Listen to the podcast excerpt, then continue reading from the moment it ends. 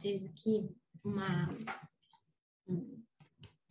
uma parte do livro do Bert Hellinger que se chama Conflito e Paz, uma resposta. Um livro muito bom. Aliás, todos os livros que eu li do Bert Hellinger sempre foram muito, muito bons. E eu quero ler aqui o que, que o Bert Hellinger fala da felicidade, do êxito, né?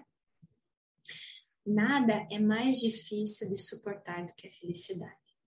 Muitos suportam facilmente a desgraça, não porém a felicidade. Os infelizes, em sua maioria, sentem-se ligados à própria família por sua própria infelicidade. Sentem-se inocentes e com uma boa consciência. E isso é um grande consolo em sua desgraça.